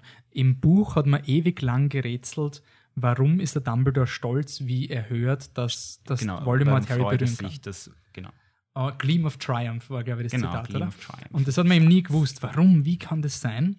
Und deswegen war es ein zentrales Mystery. Und deswegen, glaube ich, kommt zum Schluss diese Pseudo-Erklärung mit dem Blut, weil sie gedacht haben, ah scheiße, stimmt, ich muss irgendwie dieses Blut reinbringen. Weil, Na, na, sie hat damals schon in Interviews gesagt, das ist crucial, dass Harry ja, damals ja, diesen aber Gleam es ist so hat. irgendwas, diese Aufklärung. Aber Das im Film war es nie wichtig. Also, und wir haben eh schon im Podcast unseren Fanfix reingeworfen im vierten, dass es einfach zeigt, jetzt ist Harry verwundbar. Genau. Und deswegen wird das Blut in den Filmen nie so wichtig wie in den Büchern. Aber nicht, weil sie es gewusst haben, nicht, weil sie eine gute Adaption gemacht haben, sondern einfach, weil sie Informationen halt nicht Sondern platziert haben. Harry überlebt also dann im Film, weil er Master of Death ist quasi. Ich glaube schon, oder? Er hat alle drei Deathly Hallows. Wird zwar nie gesagt, dass sein Umhang ein Deathly Hallow ist, aber Okay. Ja, aber Okay. es wird stark impliziert zumindest. Und Harry bildet sich die Szene mit Dumbledore nur ein. Und naja, er ist ja schon im Totenreich, wenn er Master of Death ist, oder? Dann Okay, er, er ja kann schon. hin und wieder ja, Warum nicht? Ich meine, Entschuldigung, er hat mit seinen toten Eltern diskutiert. okay. Dann wird er ja wohl noch nach King's Cross reisen können. Ja, na gut. Dann finde ich es einfach nur wischiwaschi. Also, wenn ich die Erklärung akzeptiere, schön und gut. Aber es ist eine uninspirierte Handlung. Also, es ist ja wirklich nichts, wofür ich mal einen Film anschaue. Wiederum, muss ich sagen. Die Deathly Hallows ähm, Mystik und die Symbole. Ja, kommen wir, also bleiben, kommen wir zu den Deathly Hallows, oder? Die sind irgendwie der, das Problem am Buch und Film Vor und allem. alles. Ja, also gerade im Film ist es recht chaotisch, nicht? Ähm, fangen, Also, Hallows. ja, fangen wir leicht an und hinterfragen, was mit dem Cloak ist, also mit, mit dem Umhang, mit dem Tarnumhang des Todes. Ähm, es wird im Film ja quasi impliziert, dass Harrys Tarnumhang dieser Tarnumhang ist, aber es wird nie wirklich gesagt. Mhm. Und im Endeffekt vergessen sie auch, dass er einen hat. Der ist ganz kurz nur in Gringotts, also in Gringotts trägt er ihn. Und das war's dann. Mhm. Okay. Also da haben sie es entschieden, einfach nicht drüber zu sprechen, dass Harrys Umhang der Umhang des Todes ist. Na, es ist auch etwas, also die Deathly Hallows finde auch, wenn du ein Filmpublikum fragst, ich habe noch niemanden getroffen, der mir erklären konnte, wie Harry überlebt. Mhm. Das ist völlig willkürlich. Das akzeptierst du, weil es halt so ist. Mhm. Aber ich habe noch niemanden getroffen, der nicht die Bücher gelesen hat, der mir sagen konnte, Harry hat überlebt, weil er ist Master of Death oder irgendwie, oder weil er Voldemorts Blut oder irgendwas. weil Voldemort sein Blut so weit hat, ja. kommen die meisten gar nicht. Und die meisten glauben, es gibt den Resurrection Stone, das Ah, heißt ja. Wiedergeburt, das heißt, er wacht wieder. Fände ich voll okay. Wieso haben sie das nicht gemacht? Das, es gibt keine Deathly oder es gibt die keine Deathly Hallows, mein Gott. Aber der Resurrection Stone, der verhindert, dass du stirbst. Mhm. Das geht, geht ja auch. Naja, es wird wieder dem widersprechen, dass der Tod un... Nein, eigentlich wird es ihm nicht widersprechen. Nicht nicht? mehr, als was wir bis jetzt haben. Ja, es ist völlig Blödsinn. egal. Es ist einfach ein, ein, ein Artefakt, was halt macht, dass das nicht so Also ist. die Zuschauerinnen und Zuschauer glauben, er hat überlebt, weil er einen Resurrection Stone hat. das war quasi. bis jetzt die einzige Erklärung, Okay. die von Nicht-Buchlesern kommen ist. Also den, den Tarnumhang checkt keine Sau. Mhm. Das wird ja nicht mal gesagt. Die Connection, äh, trotz des Blicks, den Ron, Hermione und Harry austauschen, als sie über den Tarnumhang reden. Das war im Film davor. okay, gut. Also, Du musst ja denken, das war im Film davor, dann hast du ein halbes Jahr Zeit gehabt und Ja. dann wird der nie wieder erwähnt und es gibt den Resurrection Stone und der Ja. Harry steht wieder auf. Und dann hat er Drogenfantasie, wo er den Dumbledore ja. trifft. okay. Also vor allem in der Okay. Drogenfantasie wird ja sogar gesagt, dass es vielleicht nicht wahr ist. Stimmt. Who knows? Das ist ein bisschen so ein Matrix-Moment. Okay. Das heißt, der Resurrection Stone ist problematisch, weil er nicht eingesetzt wird, wie er hätte eingesetzt werden können. Das wäre für mich zum Beispiel eine Ja. simple Adaption gewesen, um diesen ganzen Schwachsinn mit den Deathly Hallows zu umgehen. und zu rechtfertigen, zumindest. Wenn du die Handlung einführst, na, damit er halt überlebt am Schluss, quasi. Ich meine, er, er überlebt ja eh wegen den Deathly Hallows, aber es ist so kompliziert. Glaubst du, ist das die 50 Intention der Filmemacherinnen und Filmemacher gewesen, dass Na. sie sagen, äh, okay. Na, na, na, ich glaube, sie wollten einfach Deathly Hallows, Master of Death, er hat alle drei gehabt, den Resurrection Stone, den Elder Wand und den Tarnumhang. Ja? Das war's. Also ich habe mir auch den, die Blu-ray-Version von Harry Potter 8 mit Interactive View, wo sie dir die ganze Zeit erklären, was alles passiert Mhm. und da erklären sie eigentlich nur die Buchlore. Also auch die Filmemacher Mhm. sehen es genauso wie das Buch, nicht geändert. Okay. Haben Sie über die Blutsache gesprochen in diesem Kommentar? Na, so bin ich eingeschlafen. so, so weit habe ich es nicht geschafft. Okay. Ich habe ein, ich hab eine Stunde 50 geschafft. Na also gut, die Deathly Hallows sind schon mal tragisch und dann ist noch der Elder der Wand in der Mitte. Elderstab als der speziellste dieser, äh, dieser Hellos. Ja, der Elderstab ist halt ähm, insofern sehr kompliziert und auch nicht wirklich logisch, weil er ja die, die, die Zauberstabkunde, die wir bisher kannten aus den Büchern davor und aus den Filmen davor, ein bisschen angepasst hat, damit das. Und damit es ist etwas wieder von Average Kinozuschauern, das fällt jedem auf. Wenn man ein bisschen über Harry Potter nachdenkt, man hört Expelliarmus, passt, dann switcht der Zauberstab und dann ist so ein, hey, warte mal kurz, im zweiten Teil hat der Lockhart, also der Snape Snape auch Expelliarmus. Und im dritten Film haben alle sich gegenseitig Expelliarmus und danach auch noch hundertmal. Also, hm, wie funktioniert das? Die Antwort ist tatsächlich quasi, es ist kompliziert und keiner kann es durchschauen, aber so, akzeptiert es. stopp, stopp, stopp, jetzt gibt's Rage-Modus.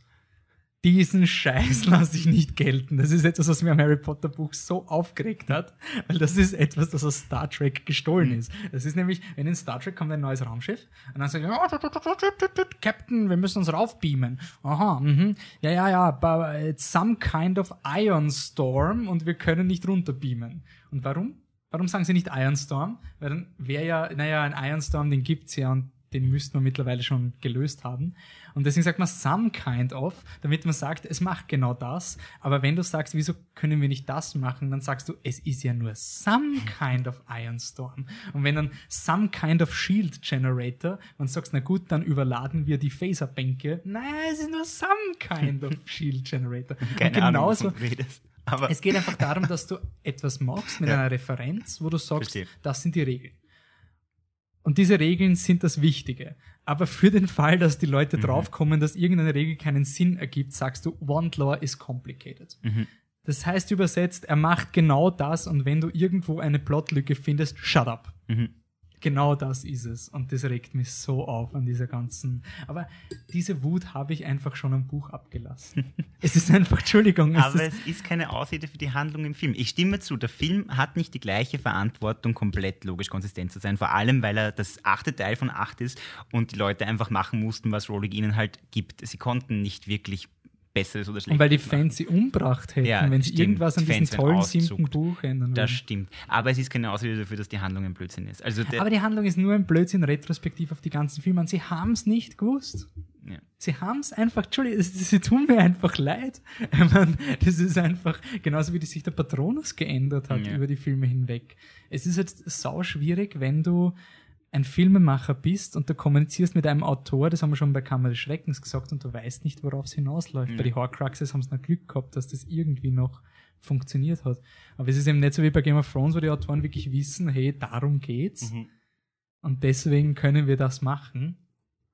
Weil Game of Thrones ist unglaublich konsistent in seiner eigenen Welt, jetzt nicht auf die, auf die Bücherwelt projiziert. Und bei Harry Potter merkst du einfach, oh mein Gott, also du, du merkst schon in den Büchern, ist der Expelliarmus schon mal nicht konsistent. Man könnte jetzt sagen, dass die K. Rowling das erfunden hat.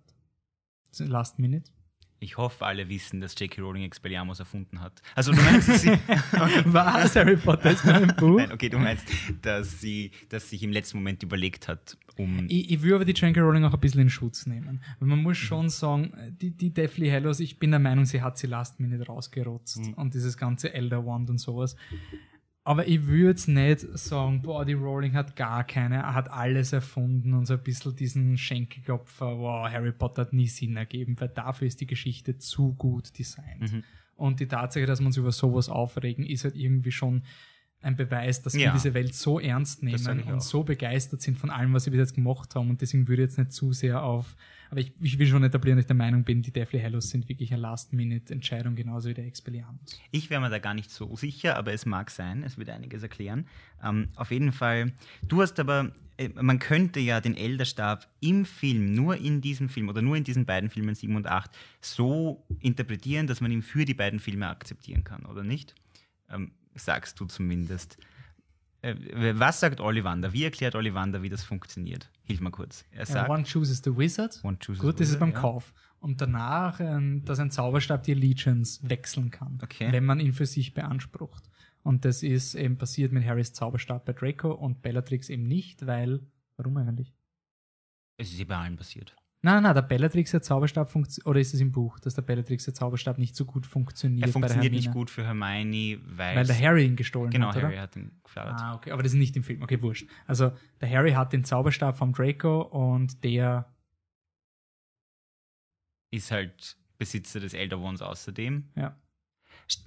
Das ist das Problem. Moment, Ollivander, nein, es ist nicht das einzige Problem. Ollivander sagt, es fängt schon damit an, dass Ollivander sagt, Wand chooses Wizard, aber äh, Wand kann Allegiance wechseln. Ja, der Zauberstab kann das, weil er eine Choice-Fähigkeit hat. Der Zauberstab hat die Fähigkeit, sich zu entscheiden. Das wird von Anfang, das ist schon seit Film 1 etabliert. Das heißt, er würde nicht einfach jederzeit lustig durch die Gegend springen, wenn wer anderer dir den Zauberstab abnimmt. Der entscheidet sich, ob er wechseln will oder nicht.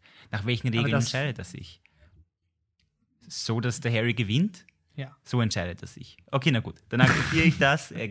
Na, es ist halt einfach so etwas, wir haben vorher drüber geredet, dass es ein bisschen Schall und Rauch ist. Also One Chooses the Wizard macht mittlerweile nicht mehr so viel Sinn, weil ähm, das ist einfach nur eine Referenz, damit man die Leute ablenkt, dass, ah ja, das habe ich schon mal gehört, ich bin voll schlau, jetzt kann ich mir auf die Schulter klopfen. Und du verstehst aber nicht, dass diese Aussage es komplett widerlegt hat. Aber von den Regeln her kannst du einfach Zauberstäbe für dich beanspruchen. Okay. Und das war's. Weil, ich meine, da kann man, da kann man noch eine Dose öffnen mit dem Buch, warum der Grindelwald überhaupt der Meister des, des Zauberstabs ist, weil er ihn irgendwem weggenommen hat, aber ihn eigentlich nicht gestohlen, also nicht in einem Duell. Also mhm, stimmt. diese ganze Zauberspruch-Scheiße. und Stimmt, das stimmt, ist das Problem vom siebten Buch und siebten Film, dass Harry hat diesen Moment, wo er ein Held ist und dann gewinnt er durch Zufall. Und das ist immer sehr schwierig, dass du sagst, okay, du willst. Also explizit durch Zufall, wir sollten das nochmal klarstellen. Harry gewinnt quasi, weil er Draco in der einen Szene in Malfoy im siebten Film den Stab aus der Hand reißt. Also nicht einmal Expelliarmus oder sonst was. Und das ist keine heroische Entscheidung. Es ist nicht so, als wäre es einmal, also was ich nämlich zum Beispiel akzeptieren kann, ist, wenn Helden durch Zufall gewinnen, Ja, aber dieser Zufall motiviert nicht. durch eine heroische Absicht. Also angenommen, er hätte dem Malfoy den Zauberstab auf eine Art weggenommen, wo er sich entscheiden hätte müssen, schlechte oder gute Entscheidung, Hm. dann kann man zumindest sagen, er hat moralisch richtig gehandelt und der Zufall hat ihn, also sozusagen, er hat permanent moralisch richtig Hm. behandelt und dann ist die Wahrscheinlichkeit groß, dass du irgendwann vom Schicksal bevorzugt wirst. Das könnte ich akzeptieren, weil er nimmt ihn ja einfach nur weg. Ja. Das ist nicht, da ist keine große Motivation dahinter, es ist einfach, er braucht eine Waffe. Richtig. Und das ist, Fragwürdig. Und was noch ist, den Stab, den Draco da in der Hand hält, ist, das ist ja gar nicht der Elderstab, sondern Harry gewinnt alle Stäbe, über die Draco gerade verfügt, für sich, indem er Draco den einen wegnimmt. Das ist das, was im Film nie etabliert worden ist, dass das geht auf diese Art und Weise. Aber damit müssen wir wohl leben. ja, aber der Harry sagt zum Schluss, dass der Draco der Meis- Meister war und dadurch, dass er ihn entwaffnet hat, switchen alle Zauberstäbe auf ihn. Sagt er halt. Man Muss muss- man, muss man akzeptieren. Es ist, es ist furchtbar und deswegen, das glaube ich, war für mich der größte Lettern an Harry Potter, weil halt immer, immer wenn du schreibst für Kinder, du, also eine, wenn du eine wichtige Message über Liebe machen willst, dann stellst du dich dramaturgisch vor das Problem, warum habe ich kein Maschinengewehr? Das ist viel effektiver als Liebe. Und ein guter Autor wird dann eine, eine Rechtfertigung für Liebe finden, die dann auch eine, eine rationale Erklärung hat. Als Positivbeispiel, was viele Leute verarschen, werde ich jetzt Interstellar anführen, weil da ist Interstellar, Liebe ist der Schlüssel, aber es gibt eine Plotlogik, warum in dieser Situation Liebe auch das Beste ist. Und Mhm. ohne Liebe wird die Szene nicht funktionieren, aber es gibt eine Plot-Erklärung, warum diese Personen in einer Relation sind und weil sie sich lieben, verstehen sie sich. Und das ist für mich unglaublich reif und das erklärt auch auf eine erwachsene Art, warum Liebe wichtig ist. Und wenn du das nicht weißt, dann musst du halt sagen, Liebe ist gut, weil dann kriegst du ein Power-Up auf 5000 und dann kannst du den Voldemort besiegen. Mhm. Und das hat der Max auch kritisiert. Genau so ist es.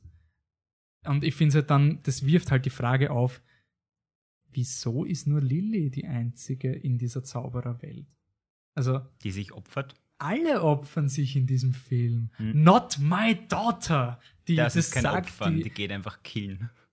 ja, okay, aber trotzdem, jeder dieser Eltern ist bereit, für sein Kind zu sterben. Das würde ich ja nicht hinterfragen. Also funktioniert Liebe nur, wenn du explizit sagst, Zauberspruch, Vertrag, wir unterschreiben hier, du tötest mich, der andere muss den Vertrag durchstreichen und nur dann ist Liebe etwas Naja. Lillys Opfer war schon ein sehr, sehr spezifisches. Sie stand nämlich vor, sie, hatte, sie war nicht bewaffnet, sie hatte einfach Harry Mom, weil die blöde Bitch vergessen hat, ihren Zauberstab einzustecken. Es ist so. Hey, hey, hey. Das Nicht war Bitch. nur auf Lilly Sie war bezogen. einfach dumm. Okay, Mein Gut, Gott, von mir aber aus. ich finde, no, no name calling. okay, gut. Äh, die Idiotin. Nein, das gefällt mir auch nicht. Wurscht. Sie hat das vergessen. Lilly hat vergessen, den Zauberstab einzustecken.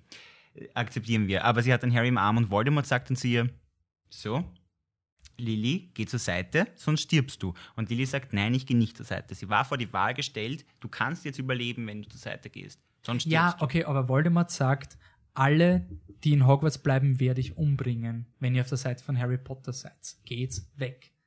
Leute bleiben in Hogwarts. In dem Moment sollten alle von der Liebe beschützt sein. Müsste Harry unverwundbar sein, weil 40 Mitglieder vom Orden des Phönix sich bei einer Wahl von Voldemort in Hogwarts aufgehalten haben, wissend, und der Voldemort hat ihnen die Möglichkeit gegeben, geht weg, ich will Harry Potter töten.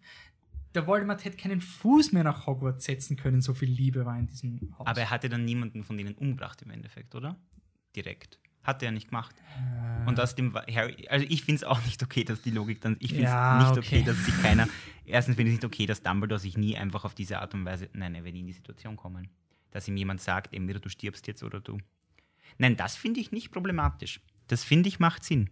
Aber da bin ich vielleicht zu Rowling Protective, weil das noch quasi aus alter Rowling-Hand ist, aus ersten Band.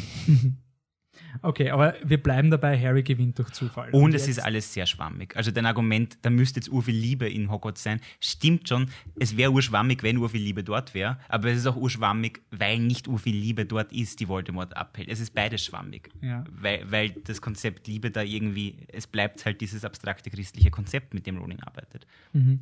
Und der Film übernimmt das. Ähm, was, mir, was mir gefallen hat, auch wenn es kitschig ist, was ich sehr mag, ist einfach diese Heldenmomente. Dass jetzt einfach, du hast acht Filme gehabt und das stelle ich mir halt unter Langform-Storytelling vor, dass Ja. du wirklich einen Payoff machst, dass du wirklich, und selbst so Kleinigkeiten wie das der Seamus oder die, Seamus, oder? Seamus ist der Pyrotechniker quasi. Genau, das war eigentlich nur ein Running Gag, aber es ist trotzdem irgendwie nett, dass du sagst, hey, der Typ hat Erfahrung mit Explosionen. Du denkst an die ganzen Szenen, so, ja, stimmt, er hat schon irgendwie alles in die Luft gejagt seit dem ersten Teil. Und eben, dass die, dass die McGonagall macht ihre, ihre Armee-Dinge und äh, der Flitwick macht die, die, diese Protection-Dinge. Und wenn man ganz genau hinschaut, sieht man eben die Ranken, die die Riesen einfangen und man hat vorher die Sprout gesehen. Das heißt, man kann sie zusammenreimen, hey, die Film 2. Und auch dieser Moment, wo die, wo die McGonagall sagt, oh, Potter, it's good to have you back, diese Anerkennung und so, die der Harry irgendwie nie gehabt hat. Und auch dieses in, in Frage stellen vom Snape vor der ganzen Schule und so. Das finde ich einfach super. Da fand ich vor allem, Also- der Snape-McGonagall-Kampf war cool, weil Snape sich entschieden hat, nicht zurückzukämpfen.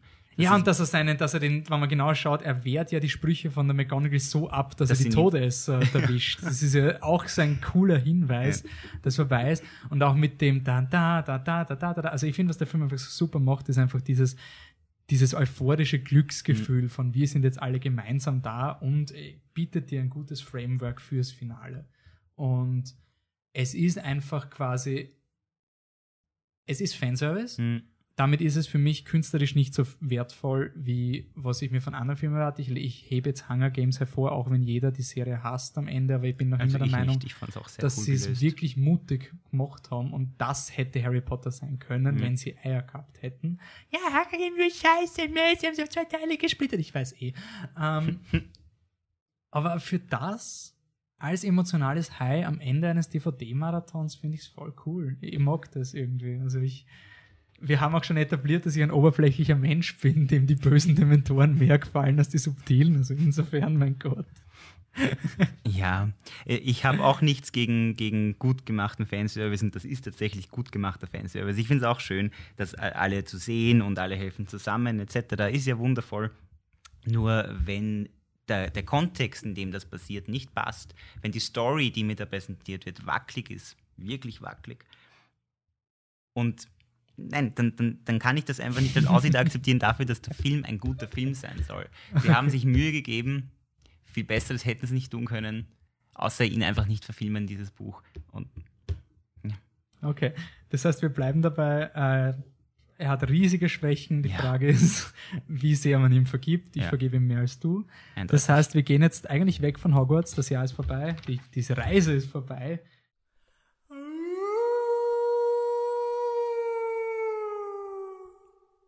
Ein letztes Mal Creature Feature. ja, Welche Viecher haben wir denn gehabt? keine wirklich neuen, aber wir sehen zum ersten Mal so richtig orge Riesen. Also der Grob war ja noch so, war ein, es war, ja, war auch ein echter Riese, aber ein kleiner, das wird sogar explizit gesagt. Das heißt, wir sehen so Riesen, die erinnern an die Trolle aus dem ersten Film. Ich nehme an, das ist also an den Troll aus dem ersten Ja, Film. und die ein bisschen. Höhlentroll in Herr der Ringe, oder? Das ist schon sehr Höhlentrollmäßig. Ich habe Herr der Ringe schon ewig nicht mehr gesehen, muss ich zugeben. Aber ja, kann sein. Aber ich glaube, das ist Absicht einfach, ähm, um diesen, dam- damit man die Riesen mit irgendwas assoziiert, Ja, oder? ich meine, wir haben es eh schon im Vor Vorteil assoziiert, aber dieser Film ist ja auch sehr Herr der Ringe-esk mit der Belagerung und so. Ähm, dann, was wir eigentlich nur angeschnitten haben, ist Nagini, die Schlange. Nagini gibt es zwar schon seit Film 4, aber ähm, se seit dem letzten Film. Ist im sechsten Film erwähnt worden, dass sie in Horcrux ist? Mhm. Okay. Ist nur im Buch. Im Okay. Buch vermutet es der Dumbledore, oder? Gut. Im Ja, sechsten. genau. Okay, dann äh, sehen wir halt jetzt Nagini in einer Hauptrolle, also eh schon im siebten Film auch und jetzt im achten Film nochmal, nämlich als Bösewicht, als, als Horcrux, das zerstört werden muss. Was, ah ja, genau. Gut, dass wir das noch abhaken. Das, das muss ich dem Film auch anrechnen. Bei den ganzen Kämpfen oder so gibt's immer eine Logik für den Zuschauer und das ist bei der Nagini, finde ich, super gelöst. Weil das Schwert von Gryffindor, was dann über den Neville reinkommt, sieht man zwar, man vergisst es dann irgendwie, weiß aber, es existiert und das, das ist etwas, was mir sehr gefällt an Action-Kino, wenn es gut gemacht ist und ich finde, das ist gut gemacht ähm, dass man immer weiß, worum es geht. Ja. Und du weißt, der Basiliskenzahn war irgendwo und dann kommt der Harry, kämpft gegen den Voldemort und du weißt aber, Voldemort muss Nagini beschützen und du spürst es, dass nicht nur Harry gegen Voldemort ist, sondern auch Horcrux beschützen. Dann kommt der Harry mit dem Zahn und der Voldemort sieht es und Nagini flüchtet, dann schießt er den, den Zahn weg und verbrennt den Zahn und das ist so dieser, oh nein, die Helden, scheiße, wie können wir das schaffen? Und wenn dann der Neville mit Schwert kommt, ist es, ja, ich habe das Schwert schon gesehen, ich fühle mich nicht beschissen. Es ist guter Suspense mit der Nagini. Und das haben sie auch ein bisschen geändert vom Buch, oder? Dass die Nagini Das gleichzeitig mit. Voldemort getötet wird. Im Buch ist sie ja gleich. Dem, bevor der Harry aufwacht, oder wie der Harry aufwacht, oder? Kurz bevor Harry zu erkennen gibt, dass er eh noch lebt, hat Neville das Schwert aus dem Sorting Hat gezogen und damit Nagini geköpft. Genau. Aber Neville im Vergleich dazu, Neville weiß im Film nicht, Nagini ein Horcrux Genau, ist. im Buch sagt Harry zu Neville, Neville, du musst nachher diese Schlange töten, bevor wir Voldemort töten können. Und Neville, Gryffindor, der ist, sagt, okay, bring mich um, mache ich gern. Keine Ahnung, wovon du redest.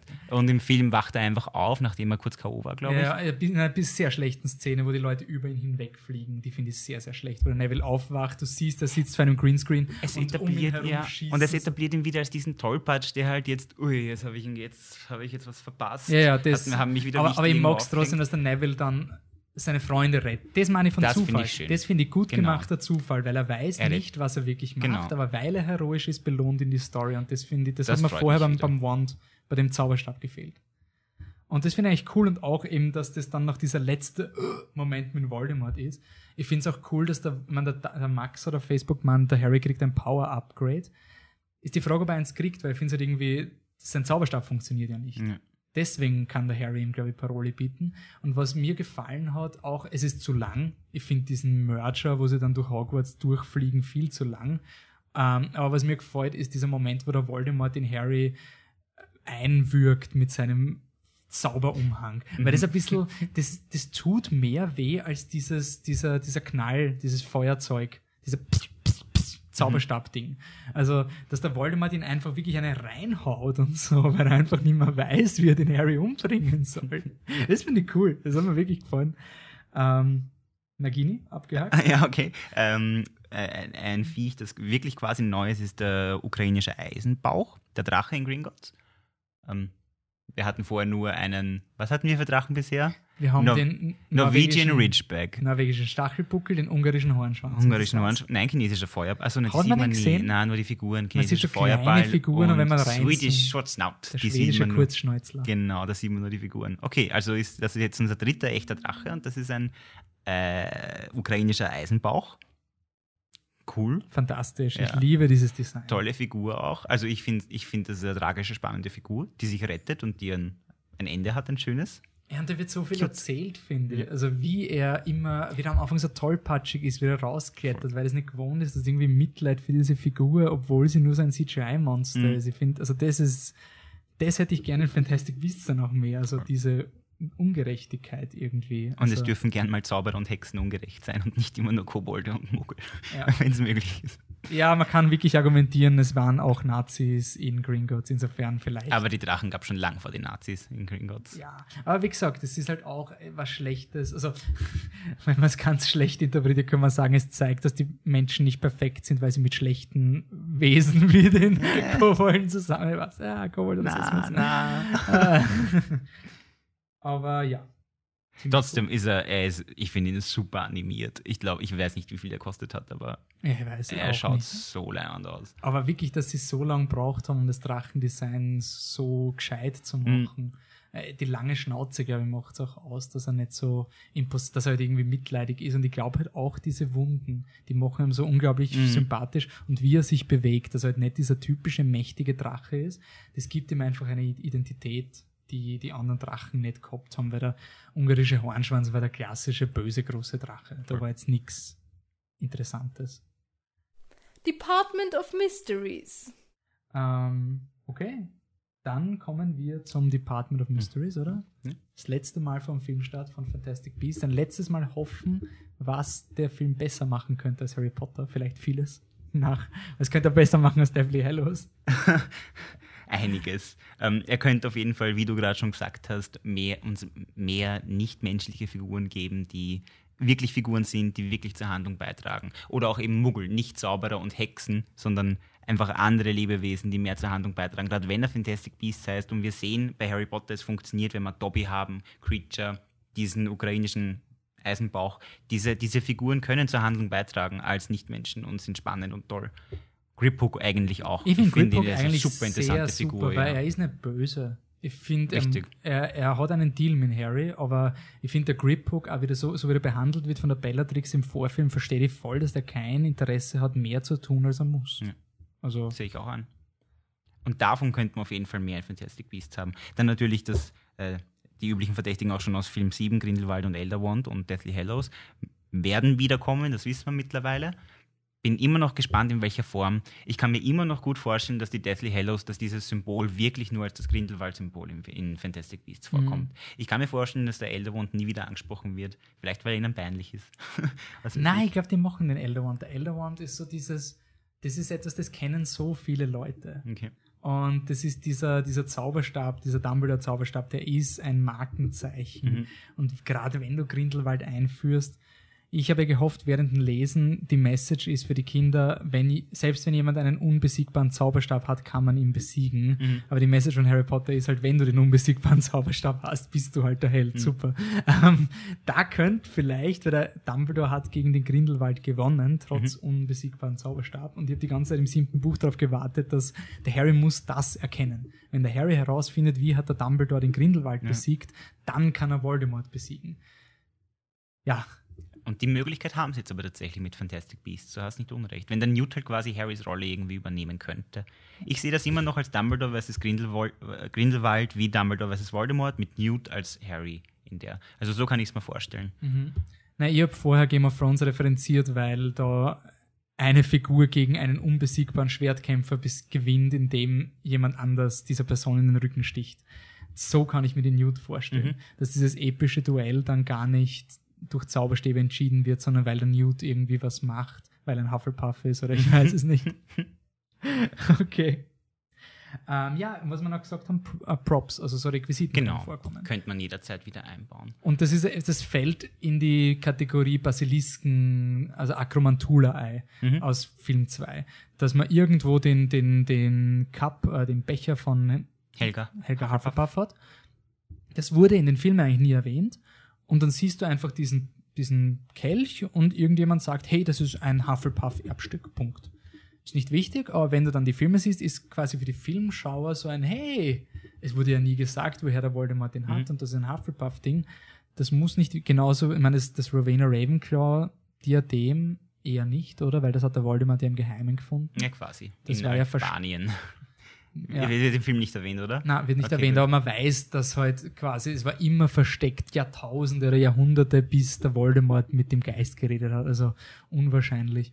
Aber das Locket von Slytherin, die gesamte Familie von Voldemort, Genau, der Familie Ring Gaunt. kann vorkommen. Es wäre auch ein Deathly Hallow, Mhm. eigentlich. Also es kann jemanden geben, der den Ring von, war das ein Ring von Slytherin? Der, der Ring war einfach nur ein Ring und der Stein, der eingelassen ist, der Gaunt-Ring, aber äh, der, der, der, der, Deathly Hallow-Stein. Aber man könnte zum Beispiel herausfinden, wie die Gaunt-Familie zum Stein, na, sie haben ihn einfach geerbt. Also die Gaunts waren die Eltern von Voldemorts Mutter für die Leute, die nur die Filme geschaut haben. Genau. Und theoretisch, Und die haben den Ring gehabt, den der Dumbledore zerstört, aber der war, wie er im Besitz der Gauns war, hatte er schon den, den Stein drin. Von ja, ja, naja, sowieso. Und das wird aber, jetzt denke ich erst noch, das wird in den Filmen nie erwähnt, oder? In den Filmen wird das nicht explizit In den Filmen gibt es einen Ring, der wird zerstört und es gibt den Elder, also den, den, Ah den ja, Resurrection Stone. Es gibt keine gehalten. Verbindung zwischen diesen Dingen. Ah, ja, das Was eh nicht notwendig ist, aber mir fällt es gerade ein. Ja, ist lustig. Okay. Dabei haben sie den Ring aber extra so designt, dass es der Stein ist. Weil es gibt den. Es, wird es wahrscheinlich eh sein, aber sie Ja. haben es nicht erklärt, so wie vieles. Ja, lustig.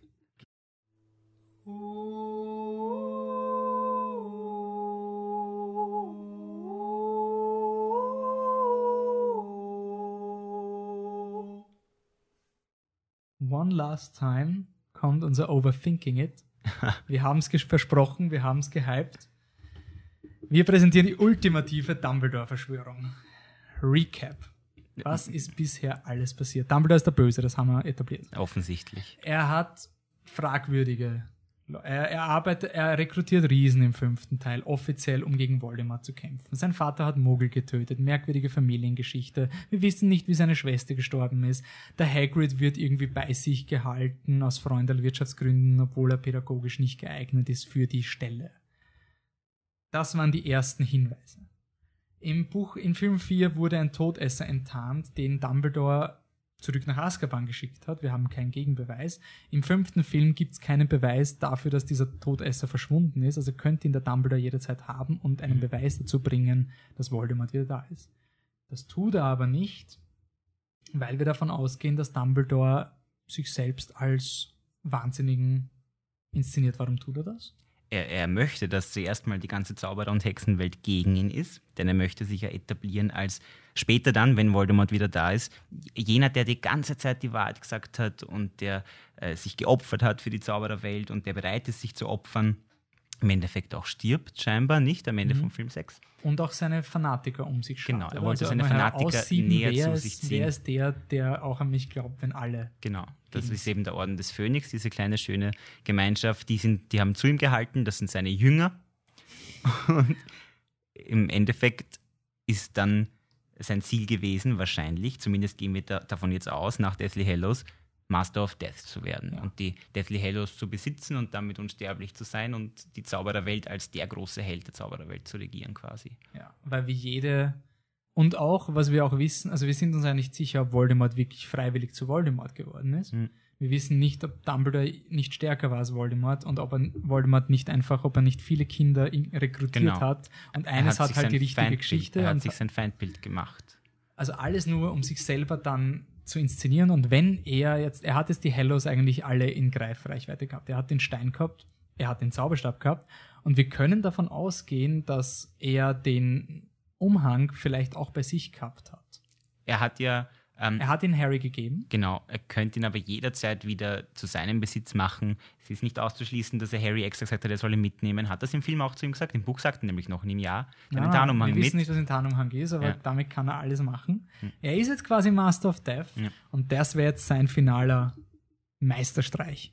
Dumbledore stirbt. Völlige Verzweiflung. Dann wird Harry getötet von Voldemort. Scheiße, die gesamte Hoffnung ist tot. Keine Hoffnung. Und dann kommt Dumbledore zurück, Mhm.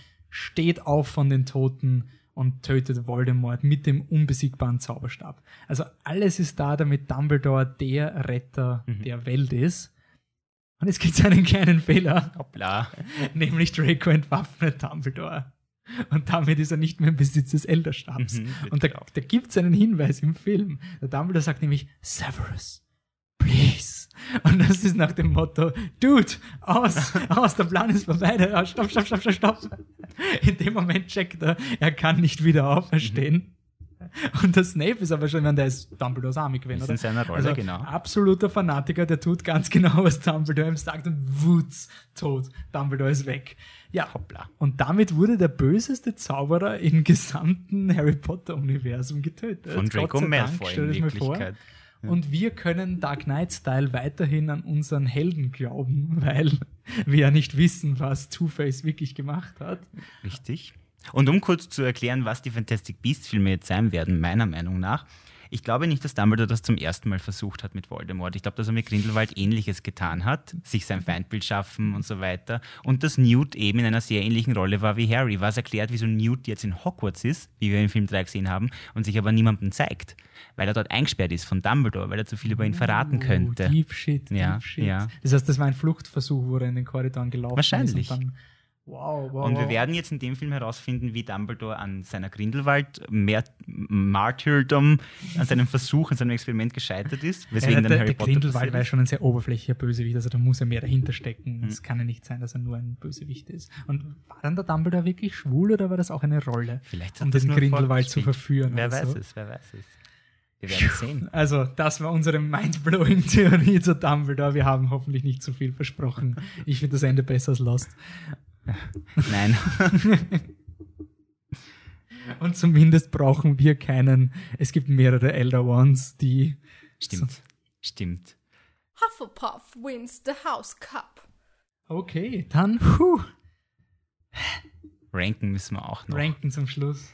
Und ich werde jetzt versuchen, fair zu sein. Ähm, vorher kannst du dir, du kannst dir noch überlegen, weil wir, wir reihen ja noch die Monster, die Ah, ja, Fantastic stimmt. Beasts und die Enden. Uh, wir reihen die Enden von Harry Potter. Das Ende von Harry Potter 8. Ist es das beste Ende aller Zeiten? Best End ever. Nein. Landet bei mir tatsächlich auf dem letzten Platz. Ja, eindeutig. Also, ganz, ganz, ganz, ganz schlimm. Also, es ist einfach Fremdschämen. Es ich, gibt es Leute, das würde mich echt interessieren, gibt es Leute, denen das gefällt, was da am Schluss von Film 8 passiert, mit, am, im- am, am King, in King's Cross, am Gleis 9 Viertel mit den Kindern? Schaut das gut aus für irgendwen da draußen? Das wüsste ich gerne in den Kommentaren, bitte. du meinst das Cosplay? Dieses. Ja, überhaupt. Also die ganze Szene, ob die überhaupt sinnvoll ist und wie es hergerichtet sind, ob das gut ausschaut. Das einzige Gute an der Szene ist, äh, ähm, wie heißt der? Bertie Gilbert. Shoutout zu Bertie Gilbert. Das ist ein YouTuber, der spielt Scorpius Malfoy und der macht echt coole Kurzfilme. Okay. Aber ansonsten Katastrophe. Ja, und das ist halt wieder das typische Slytherin ist scheiße und sonst irgendwas. Ähm, wanna be in Slytherin. Und es ist natürlich, dass Harry seine Kinder so komisch benennt, wie er sie eben benennt. und Ginny kein Mitspracherecht hat. Überhaupt keins. Oh ja, Lily Luna. Wir aber das haben wird die Harry Ginny Geschichte nicht mal annähernd erwähnt. Ja, ist Die Luna wurde erwähnt, Ja. aber die Ginny nicht. Ich glaube nicht, dass die jemand Ach, vermissen wird. Furchtbar. Das wäre auch eine Adoption, die man wegschneiden könnte. Sowieso. Ähm, dann, das waren die besten, schlechtesten Enden und besten Enden, beste Kreaturen. Ja, jetzt für mich Erdrutschsieg für den, Un- den ukrainischen Eisenbach. Eisenbach. Ja, kommt bei mir Fantastisch. auch auf Platz 1. Das stimmt alles. Ähm, gut, dann ranken wir die Filme. Ist dein Ranking jetzt anders oder wie? Nein, nein, ich glaube, es bleibt dabei. Bei mir landet auf dem letzten Platz trotz allem Deathly Hallows 2. Er, die, er, er, kann die, die, er kann die schwache Handlung, die er in Wirklichkeit hat, nicht übertauchen mit schöner mit schönen visuellen Sachen. Du sagst, er bringt viele schöne Charaktermomente. Ich finde die, die Momente, die Charakterentwicklungsmomente furchtbar zum Großteil. McGonagalls sperrt alle Slytherins in den Keller. Mollys tötet, äh, Molly tötet Bellatrix plötzlich aus dem Nichts heraus. Ich finde das alles sehr schwach. Snape war nur in Lily verliebt.